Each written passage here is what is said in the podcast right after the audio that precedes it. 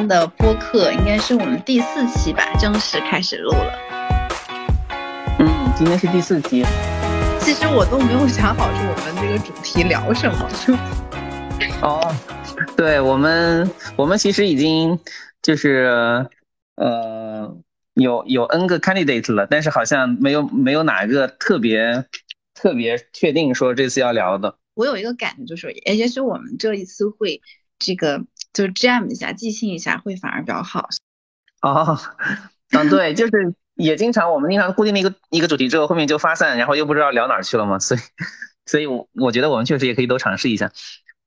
哦，就，说到这儿，就是你会不会在做一个事情之前有这种比较强烈的直觉？嗯，好像不太有。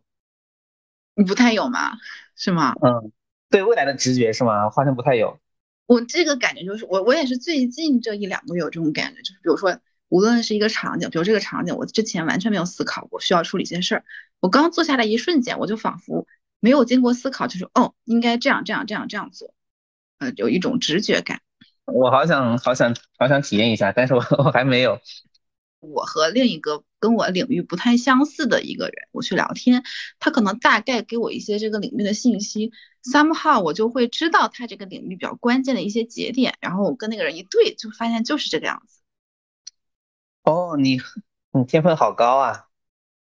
我我就不知道什么情况吧，但是只仅限于有一些我感兴趣的领域，对一些我完全就是。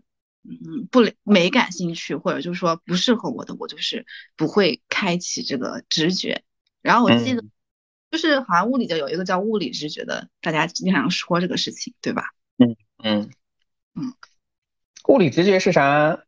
我也搞不清楚。好像我觉得物理直觉这个东西，甚至可以单独开一期讲一下。就因为因为人在学习物理学的过程中，会经常发现自己日常生活中产生的那些直觉其实是错的，然后你就不断的用那些你确定是对的直觉去替代那些你就之前你养成的那些直觉，然后逐渐的你就养成了一些新的直觉，这些新的直觉可能就是我不确定是不是人们说的物理直觉这种东西，就是可能你的那个新的直觉的水平特别高，别人就说你物理直觉特别好。哦，我有这个感觉，就是我看物理的时候啊，就比如说。嗯，我我我会有一些 common sense，是我从小到大长大这个社会也好，教育也好带给我一些，但是我从 deeply 就是相信它是真的。当我读到一些一些比较震撼的一些反常识东西的时候，我就说啊，这个就是和我那个最深的感觉完全一样，虽然它非常反直觉、反常觉、反反常识。哦，也就是说你物理直觉是很好的，是吗？就是说你第一次遇遇到这个反直觉的，就是反反日常直觉的这个。物理知识，你就发你就觉得它是更对的，对我就会觉得本来就是应该这样啊，就是那个常识是不对的。然后说我一直在等这个事情，然后哦，现在终于在这个地方遇到了。哦，你好厉害！但但是我觉得可能有点过，就是那种，就我会读到越颠覆性的这种东西，我会越越有这方面的的的强烈。那你也得看一下，就是你。你那个，你等待的这个等待的正确率是不是是有多高？哦，对，还还蛮有意思的。我们已经开始物理直觉这个事情。那你是，我们要不要详细讲一个？比如说你读到一个什么，嗯，颠覆性的事情，然后也许我能呃回忆到我那个事情，我们可以详细讲一讲，挺有意思的。我一一下子我还真不太想得出来，物理直觉这个东西，你你有例子吗？我记得你当时分享说，你看第一次就是读懂相对论的时候，你就有一个比较震撼的一个 moment。呃，我怎么记不得了？就是我说的是广义相对论还是狭义相对论啊？广义相对论。啊啊，OK OK OK OK。我第一次，我可能是第一次想到那个，呃，就是引力质量和惯性质量它是一回事儿嘛，就是。我们日常生活中，我们以前学牛顿力学、牛顿万有引力的时候，就会有那个，就是 G 等于大 M 小 m 除以 r 平方，就是这个，就是就是两个天体之间的引力。然后你会发现，这个这个大 M 小 m 其实指的是这两个天体的质量，也就是这个质量其实是它们的惯性质量，而同时这个质量又会又会提供新的引力。就是说，就是说质量这个事情，它有两个作用，一个作用是它会。给这个物体以惯性，就是衡量它惯性大小的一个量。另一个作用是它会提供这个物体引力，而这二者，这二者是不是一理所当然是同一件事情呢？我当怎么说？就是爱因斯坦明确指出说，他们俩就是完全是是同一件事情。呃，因为他以此创立了广义相对论嘛，就是这这是最基础的东西，所以后面就会有人想要验证广义相对论的时候，就会设计不同的实验去去测量质量的这两个性质所对应的那个量是不是完全相等的。好像因为关于质量的引力实验特别难做，因为引力太弱了，所以好像现在能能确定到小数点后三位多一点吧，就是就就可以确定说，比如说惯性质量是一，那引力质量就是一点零零零加减。三呃，就是一加减零点零零三，大概是这个意思。记得当时爱因斯坦提了一个思想实验吧，就说如果你是在一个下坠的电梯里，你感受到的失重和你在太空中感受到的失重是一回事吗？他提了这个很震撼的思想实验。呃，对他其实这个思想实验其实看上去平平无奇啊，就是就跟那个伽利略伽利略伽伽利略变换的那个思想实验差不多，就是说人在人在船里面，人是。然后你如果不用眼睛看岸上的东西，你就在船里面做任何物理实验，会感觉是一样的，就是会感觉你不知道你自己在在船上是在，如如果这个船是匀速前进的话，你是感觉不到这个船在匀速前进的，你会感觉你就在就在陆地上地面上。呃，然后爱因斯坦就说，如果你是在太空中，是是在一个比如说自由落体的加自由落体的那个场里面，在自由落体的电梯里面，或者说。呃，这个电梯以加速度 g 向上好了，那这个时候你就感觉不到自己是在，呃，就是你你并不确定自己是在地球附近，所以有了所以有了这个加速度 g，还是因为你在某一个呃没有什么引力的地方，但是有一个加速度 g，这这个这个这个升降机正在以加速度 g 往上走，是还是挺震撼的。想起来就是因为它很日常，就会越日常东西越颠覆嘛。嗯。爱因斯坦说的就是说，你你既然不能区分这二者，那这二者就是同一件事情，就是 就物理上就是同一件事情。那你往深里想，那什么叫同一件事情？就是说引力就等于是加速度，加速度就等于是引力。然后他再往深讲了一点，就是说，哦，那引力其实就是说，你其实处在一个一直加速的时空当中，这时间和空就是你你所处的那个时间和空间，它们共同的作用是让你产生一个加速度，也就是说时空是。是有曲率的，是弯曲的。是的，就真的很震撼，就是又简单又直观，所有人都能感受到，然后又无法用常识回答。嗯，就是常识都是错的。但有没有一种可能，就是所谓我们的常识也是人塑造的？比如说，呃，牛顿力学把力形容成拉的一个点，拉一个线，就是就是这种东西，我们看多了反而会加固我们那个怎么说比较狭。如果可能，一个去接受过呃牛顿力学的，他可能反而更接近真相一点，他就没有那个要丢掉的部分。是的，王志林很久以前就说过，大概大概七八十年前吧，他好像说过，嗯，呃，可能七八十年甚至说多了，可能五十年前吧，他说过，呃，因为你看你读文章的时候，你经常会就是你看理论的文章，经常会迷失在这些文章里，就是呃。有个什么现象，然后 A 发了篇论文讨论一下，B 发了篇论文讨论了一下，C 发了篇论文说 A 是错的，D 发了篇论文说 B 是错的，然后 E 发了篇论文说以上的人都是错的，然后就是你如果去读这五篇文章，你会越读越乱，越越来越搞不清楚。他的习惯还是先把那那个这个现象做做出这个现象的来的那个实验那篇原文读一下，然后你再去顺着这个思路去看接下来五五个人的文章，你就能能比较好的把握到底是在说什么。你上次跟我讲过那个。呃，弦论对物理学和整个呃科学的这个这个有一种误误判吧。我又我又想了很久这个事情，我觉得就是的，因为它这个理论太优美了，它基于这个优美的理论又衍生出一堆一堆一堆的东西，就是就好像是空中楼阁。那沉浸在这个美丽的世界里会浪费你的生命。对，是这样的。也有人可以自愿去 自愿去浪费这个生命，当然大家都有这个权利了。只不过这这里会有个话语权的问题，就是你你如果是个新人小白，你什么都不懂，然后你可能会被忽悠进去，这样的话就比较就可能不是你的本意了。你起码是知道它有可能是，可能很大概率它就是一个美丽的空中楼阁，你接受再去投入你的一生，而不是你可能想象它不是空中楼阁，你想象它是一个非常坚实的东西，你去投入。对对对。有一天你会受不了的，你精神 会崩溃的。对对对，所以就是理论物理建立在实验的基础上，其实是对所有人都非常好的。嗯，小部分人他去保持这种多一些空中楼阁，因为我们知道科学的很多进程其实恰恰是可能一两百年前甚至很久之前的美丽的空中楼阁突然之间拿来可以用，它也是有它的作用的。啊，对我上次应该也提到了，就是说弦论会启发很多数学的课题出来，然后就会，反正数学家是挺喜欢弦论的，我觉得会超过理论物理学家喜欢弦论的程度。对，就是只是这个比例可能要合理一点。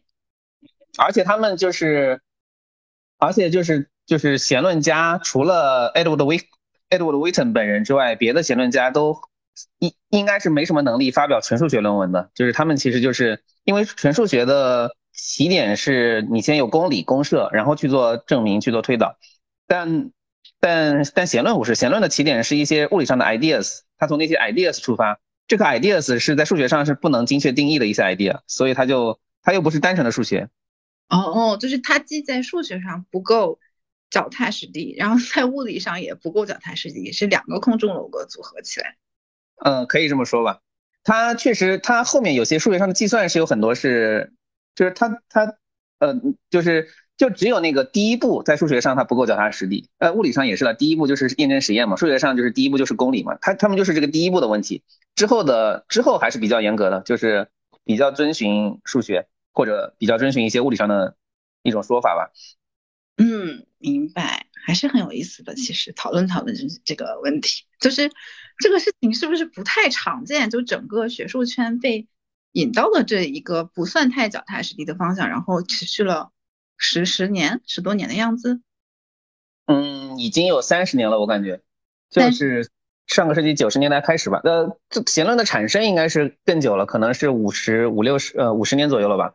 一开始还是有一定道理的，因为他当时是要解释呃好几个呃就是粒子物理的问题。但是后来就是发现他没有预测能力之后，但是他依然因为有太多的人、太多的大佬就是被他所吸引，投入了太多时间，所以他们决定把这个方向发展下去。然后可能就是席卷，要而且因为那个时候高能物理，呃的一些比较容易产生结果的那些实验，可能都被做的差不多了吧，所以他们那帮理论大佬需要一定的转向，他们就统一转向了这个方向，然后在这个方向膨胀了三十年到今天，差不多是这样。然后，然后应该是这一代人的学术生涯也差不多快结束了，因为年纪也变大了，所以才逐渐开始，我觉得又重新回归起来。就是人们新新新加入的物理学子，他不会在这方面投入太多时间，因为觉得太空了可能。当然，也也是有一些人会进去了，进去了，他有些是出于自己的自愿，有些是被忽悠的。然后，嗯，但未来的方向应该是这个，就是回归到一个它正常的比例吧。因为我之前看很多是中文的科普，反正后来我去。英文的这些可不留，就是还是蛮 diss 弦论的。其实就是他这刚才说的几个年目的这个弦论那个物理学家，就一出场就基本上就是被 diss 的很惨的那种。嗯 是的。对，然后他们就极力的在解释，但是那个就是这个氛围已经就挽救不回来。这个现象也还也还挺有意思的，好像就是外国人就是他们的文化里面更加。就是比较鼓励管闲事儿吧，然后中国人可能就不太喜欢，就是就是自己自己不是很懂，他就不好意思去说。但是这样其实是话语权就归了那些呃不够负责，但是又足够勇气的这样的人。对对对，确实是，就是还蛮有意思的。嗯，我回来发你一个视频，我不知道你看看没看过，就是应该是那个，呃。就那有一个弦论物理学家，长得还蛮帅的那个叫什么来着？美美国的，特别知名的那个。Anyway，不知道哎。发现，然后他有一次有一个 online 的一个一个一个 meeting 吧，然后他在其中发言，发言他有人问了他非常尖钻的问题，就直接问他，就是问他弦论走到今天，你不会觉得有什么社会责任吗？然后他就开始 somehow 从他的角度开始解释这件事情，然后旁边有一个就是。非常第四台人，就是做每一分钟在做那种发自内心的那种摇头啊、翻白眼、叹气，就是那种一看就 真诚的，就是觉得他在胡说八道，非常好笑。你给我发了这个视频吗？我怎么没看到？你你什么时候给我发的？我我我先找找，我觉得这个视频我看了三遍，就太好笑。那个人的就是他不是那种就是恶意的 diss，他是那种真心发自实意的觉得你在胡说八道。我我觉得我有时候也是会做出那种表情来的。rest of physics, it really is the successful ideas, mathematical though they may be, within the theory itself that has drawn us to it. Brian, um, wonderful that we're coming together intellectually, but we cannot bury under the rug the the number of. Uh, I, I, was on the other side of this. It wasn't uh, irrational exuberance. The you know, My was not irrational exuberance. It was actually an attempt to say we more or less have this. Everyone else is a poser. Loop quantum gravity is a fraud. Uh, only Steven Weinberg's asymptotic gravity got a little bit of a pass. Uh, it was an absolute uh, nightmare to deal with string theorists. They were doing amazing work. A lot of that work was actually in the geometrization of quantum field theory. To continue. 那个顺便说一下，这个参加视频的这两个，那是第二个的第二个那个女教授，她是，呃，她是我的，就是就是她她现在也在做科普视频，就是那个 Sabina Hossenfeld，视频了，做的蛮好的哎。你你看了是吧？对我我订阅他 subs 订阅他的视频。啊，我我也订阅了，他做的他做的是挺好的，而且就是他他也是做高能物理的，但是他做的应该就是就是非常脚踏实地的，就不是不是跟一大堆人搞虚的这样，而且他会比较比较直言不讳的批判那些高能，就是包括弦论在内的很多方向性错误，然后他也就是在整个领域里面还是挺就挺。挺多人提起他来就就就咬牙切齿，想想骂他啊？是吗？像 特别因为他老 diss 别人是吗？对，就是就是，反正就是弦论家都很不喜欢他，但是我觉得是其他物理学家都比较喜欢他，就是他就是他就是这样一种角色，就是他大家都他他跟弦论家都在高能物理界嘛。I see，就是他是那个说说真话，有有点这个意思在里面。哦，笑死了。嗯，那我们要不要聊聊聊 LK 九九的事情？LK 九九，呃，聊倒是聊倒是也可以聊吧。我，呃，你觉得？呃，我觉得 LK 的就可能再准备一下可能好一点。嗯，对，因为他最近好像没有什么动向，对不对？对，就现在就是。因为之前的声音应该主要就是主要是有炒股的需求吧，就是金融圈比较喜欢把它把这个声音搞大，然后但这个都就是一阵一阵的嘛，因为科学是急不来的，需要一个月以上，甚至三个月、一年、好多年，不断的去让把这个把这个事情做扎实才行。好，那我们就就再等等好了。可以说这个就是从施一公的那个短视频引发的一些。哦，可以，我们可以把这个视视频的这个声音频在播客里播一下，然后跟大家讲一下这个对错呀，问题在哪里，对吧？这个东西在在微信上就是短视频平台在传播嘛，然后我就一不小心滑到了，然后我就我就我当时就就是就是在朋友圈说了一下，说那个呃还是请生物学家不要不要强行讨论物理问题了，但但我后来又重新就是找了一下他那个整。整整一条讲座，这他那一期视频的重点其实不是他截的那那五分钟，而是他在讲别的。但是那五分钟确实是有很多问题的，就是我们对他要求高一点，也是可以把那五分钟的问题拿出来讲一下的。对，我们干脆就对对事不对人吧，对吧？就是我们针对这个里面的问题去讲一讲。其实我我我不知道你还记不记得，很很久以前我们在讨论这个录播课的这个。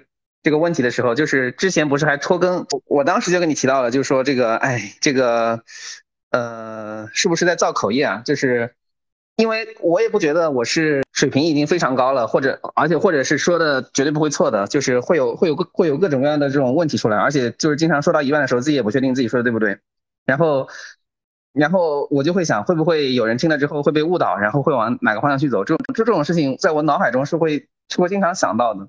但是当我看到这个短视频之后，我就觉得，嗯，我肯定保证我说的这个内容比这个要靠谱多了。可能有很多人都跟我一样，这种类似的想法，就不要把自己的呃水平不是特别高的东西拿出来说。但是这样的结果就是导致大家传播的充满充满各种各样问题的，或者是标题耸动的，或者是这种就是把人吓得半死或者把人气得半死的这这这些东西，是要要要去是发生的，对吧？我觉得我就可以用一个呃严谨的态度去发生，但是这个这个事情不能不做，对吧？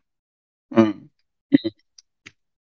我们也不需要对人啊。毕义工在说这个讲座应该是二零一五年左右，然后在大家同一段时间，他也说过类似的就是大意，就是说这个一一一个国家的呃最最优秀的精英都在想着怎么转金融，这对这个国家不是好事。我觉得他那么早就把这个事情讲出来，我我还是挺那个的，就是挺就是还是比较佩服的。是的，是的，我觉得它的整体是一个非常善的一个意义，只是它有一些可能不那么严谨的部分，我们还是要。用一个很包容的态度去支持这样的事情，对吧？嗯嗯。我现在开始听一遍。好，我也我也我也告诉大家，我觉得我们现在了解的世界不是客观的。大家一定觉得说施一公怎么在台上胡说八道？那么我来 convince 你，我来告诉你为什么是这样。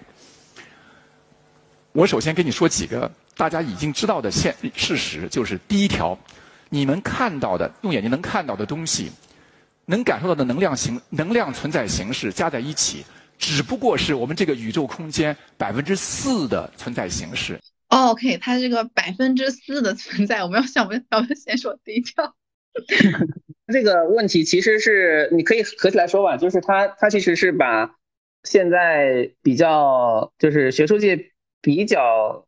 也不能说公认，就是说可能是最大部分人愿意这么说的那个宇宙学模型，把它当成真理了。就是那那个模型叫 Lambda CDM 模型，就是说，呃，百分之四是等离子体物质，然后百分之呃二十二十六点二二十六二十七吧，大概大概这个样子是暗物质，然后剩下的全都是暗能量。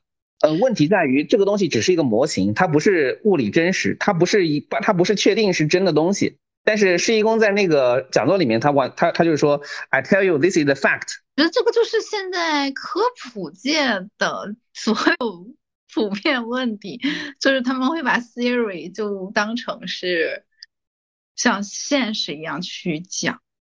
对，这应该这这个这个一方面是科普做科普的人的问题，同时也是科普这一个这这这个事情这个工作的内禀的一个问题，就是说。当你听到一个新的说法的时候，而它来自于某个权威机构的时候，你是把它当成什么呢？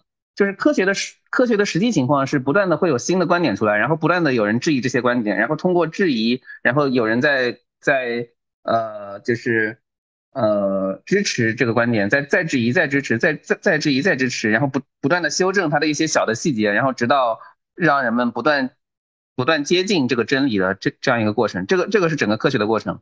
但是，当你直接说一个比较新的科学观点的时候，他他你应该知道，就是知道这个过程之后，他就是大概率都是错的。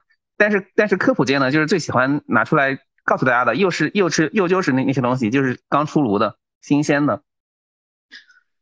嗯，但是你又想啊，说实话，我们这个课本其实也是某种程度是差不多的。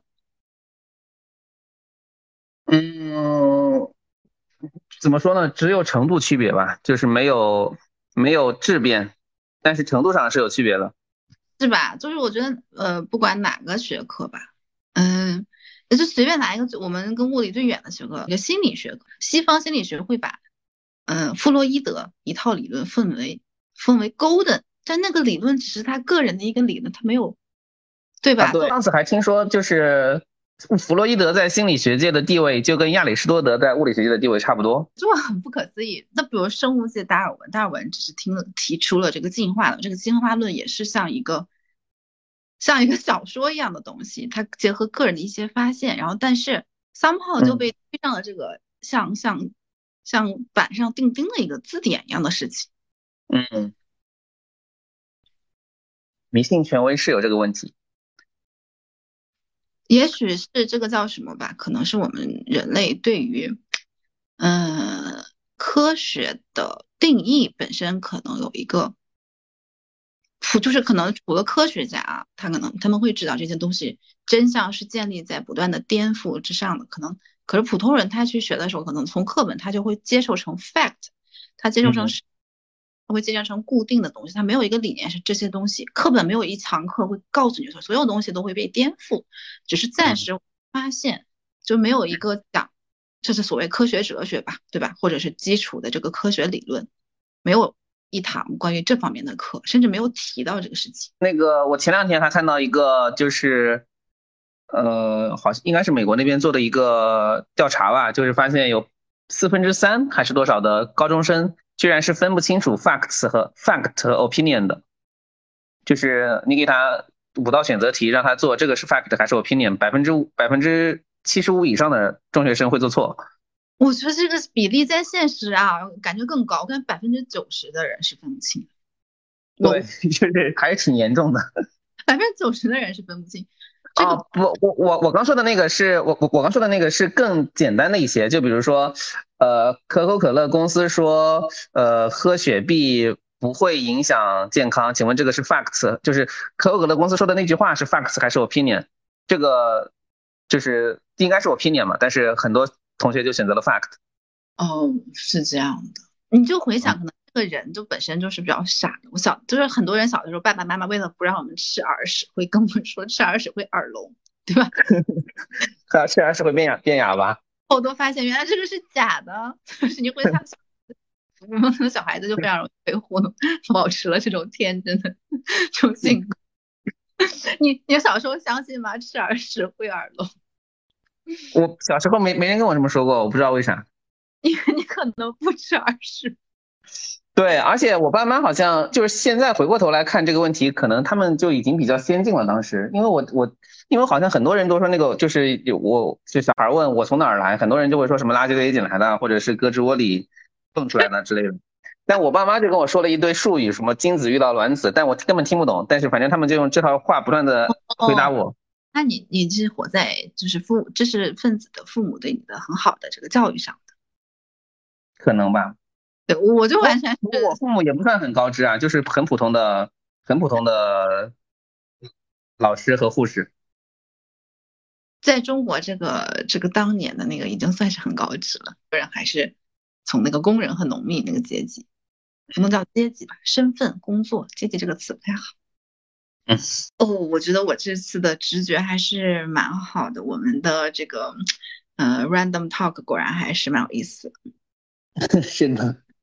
我我我前两天还跟还跟一个一个朋友聊到，就是说，呃，今天人们常常会把，就是我们我们今天的学习会分分成很多科很多门类，呃，就是其实是我们的文明还在初级阶段的一个一个表征，就是我我们会分成很多种办法去认识世界，然后各种方法之间它是它是不能兼容的，就是他们之间会打架的，所以只好把它分门别类。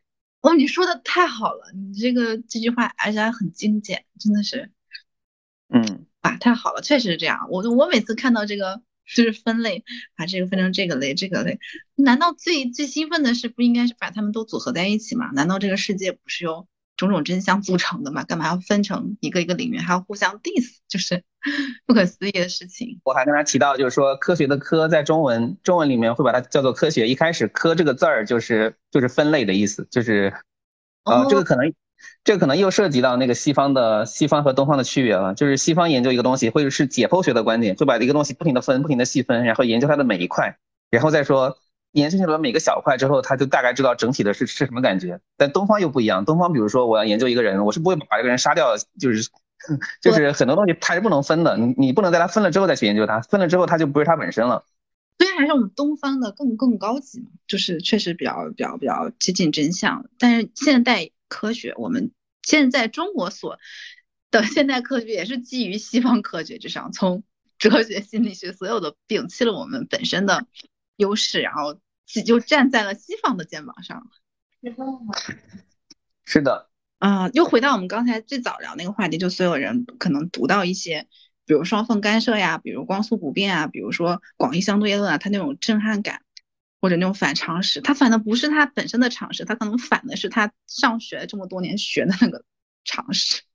啊，对，是的，就是就这个可能很遗憾吧，就是有种说法是说。你每个人在可能三岁的时候就有人给你灌输各种各种价值观，或者是以及各种方法论、各种世界观，就是形成世界观的一些方法论，那个时候就灌输给你了，所以你都是在前人的肩膀上往前走。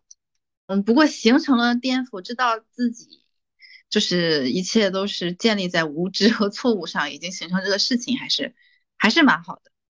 是做了这件事情的人要非常非常的幸运了，可能比其他不知道这件事情的人更幸运，嗯，更快乐，我绝对是更快乐的。是的，是的。我还记得，就是最早之前啊，我记得我们讨论那个人生抉择的时候啊，你当时跟我说说，我记得当时讨论说啊，你问过我一个，就是你有没有什么事儿是你特别后悔，你有没有做错什么决定？我当时想了一下，然后你当时说。你说你的人生就是各种建立在做错决定的这个事情的基础上，你还记得我们有这个对话？我你说完之后，我想起来了。对，然后我后来我又反思了，其实我是有很多我自己做错的决定，只是我不知道。然后我现在回想起来，就其实你是更理性、更能看到人的局限性，但是跟你对话的那个时候的我是看不到我的错误的，还是建立在一种嗯，可能撞了南墙不回头还的快乐里。然后我更理性会发现，哦，有很多决定我就是错的，甚至人生就是像你说的那样，建立在一个又一个错的事情的基础上。但是所有人都是这样的，就是这个就是人生，你就是要在错误中成长和学习。嗯，是的。对。哎，又回到人生了。对。是吗？科学也是我们集体形成对世界的认知，对吧？那我们个人。对世界和人生，人生也是这个世界的一部分，对吧？我们个人也是世界的一部分，一个道理。那我们接着把把这个施一宫这个看完好了。好，我们接着听吧。也就是说，百分之九十六你既看不到也感觉不到，但它是客观存在。在百分之九十六里边，绝大部分是能量存在形式，但是有百分之二十三是叫暗物质 （dark matter）。你知道吗？我给你一个不是预测是事实。当我在这儿演讲的时候，你坐在下面听。大量的成吨重的暗物质穿过你的身体，穿身而过。你没有听错，你觉得我在瞎说吗？我告诉你是事实。他说：“我给你一个预测，不是，不是预测是事实。”他说：“他 居然说了这句话。他要不说这句话，他要说我给你一个不是事实的预预测，可能还好。”是，对，这个就是这个科学家的不严谨。他作为一个生物学界的大佬，这样确实有点不严。啊！我当时看到这这句话，我我我就已经快被他气疯了。当然，我后来重新看到他那个比较长的，我我就就就可以理解，因为他现在那个状态已经嗨了，就是他前面已经说了一大堆比较严谨的东西，然后到后面已经已经收不住了，就是这种感觉。我知道了，人有的时候是这样的，就是你说嗨了，你自己都控制不了自己会说啥，然后反下你又很后悔，但已经收不回来了。我估计，也许他现在可能本人很后悔。看到他确实很后悔，就是后面后面这个事情，在当年我后来搜还搜了些新闻，就是有很多人在因为这个东西在说他什么搞什么伪科学之类的，他还就是会有不停不停的会有记者联系到他问他，他说他无可奈何，这个当时确实说嗨了，然后就是会有人断章取义嘛，就是也没有办法，已经已经发生了。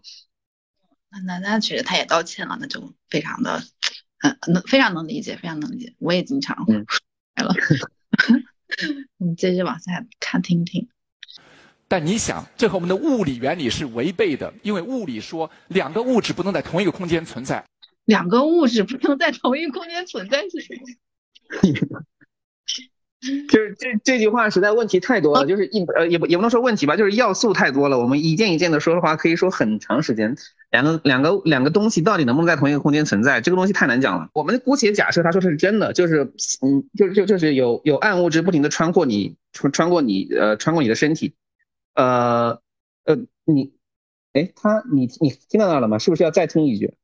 暗物质怎么可能一堆一堆暗物质穿过你的脑袋、身体穿身而过？原因非常简单，暗物质和我们人体没有强相互作用，它只有关，它没有强相互作用，没有电磁力，它只有弱相互作用，还是预测的，它只有万有引力。如果说没有电磁力的时候，我们就失去了对电世界的所有的感知。你没听错，我们对世界所有的感知，从现在到未来都离不开电磁力。没有电磁力，就失去了对世界的所有感知。嗯，慢慢来吧。首先，呃，暗物质能穿过人体，不是因为不是因为空间同一个点可以存在两个东西，而是因为人体其实是空的。就是我我们上次我们第一期还是第二期已经提过这个事儿了，就是原子核只占一个原子的。呃呃十的十五次方分之一那么大的体积，就是一一一千万亿一千万亿分之一的这个体积。也就是说，你的人体基本上是空的，其实就是你在你你做，就是你在足够小的尺度上，人体其实是空的。你感觉到人体是满的，其实是因为电磁相互作用，它的电，它那些特别小的东西的电磁相互作用可以把这空间撑满。但但是这个物体本身，它的质量本身其实是其实就就就基本上是空的，不仅是人体是空的，一切东西都是空的。可能有点像说佛学一样了，但确实就是基本上都基本上都是空的。是这样的，是这样的。嗯嗯，然后我们感受到的这个质量的存在其实是引力。对，我们飘在太空上，我们都感觉自己很轻，有无数就不说什么中微子穿过我们，因为我们都很空。啊，对，无数中微子穿过我们，这个是真的。就是他现在是把暗物质当成中微子了，无数中微子确确实是在不停的穿过我们，这个我们已经基本上可以可以确认了，就确实无我们无时无刻都在被大量的中微子穿过，而我们没有任何感觉。就因为它跟我们不发生任何相互作用，是他他想表达那个意思和他的用词和他那个确定的态度本身，这三个 组合在一起就很糟。嗯，而且他说的是暗物质，暗物质这个东西我们实在是太难讲了。呃，对，我们可以回过头来说一下什么是暗物质，暗物质是否存在其实是可以讨论的。就是我我这有一些物理学界的朋友，他是不相信暗物质存在的，就是。暗暗物质它基本上也是一个模型嘛，就是我们在做天文观测的时候，有那么有那么三个左右的证据吧，证明就是说我们能观测到的，我们能观测到的质量小于它实际存在的质量。当然我我这么说甚至也不严谨，应该说那三个那那三个观测，一个是就是那个星系的旋转曲线，就是说一个星系它如果在呃大多数星系都是在旋转的了。朋友们，这一期播客讨论的内容到这里就结束了。实际上，这一期有一个多小时的时间。呃，为了方便大家听起来不那么的长且枯燥，我把这期分成了上期和下期。在下期中，我们针对施一公老师这段演讲中的物理学问题进行了更多的探讨。欢迎大家订阅我们，收听下一期的节目哦。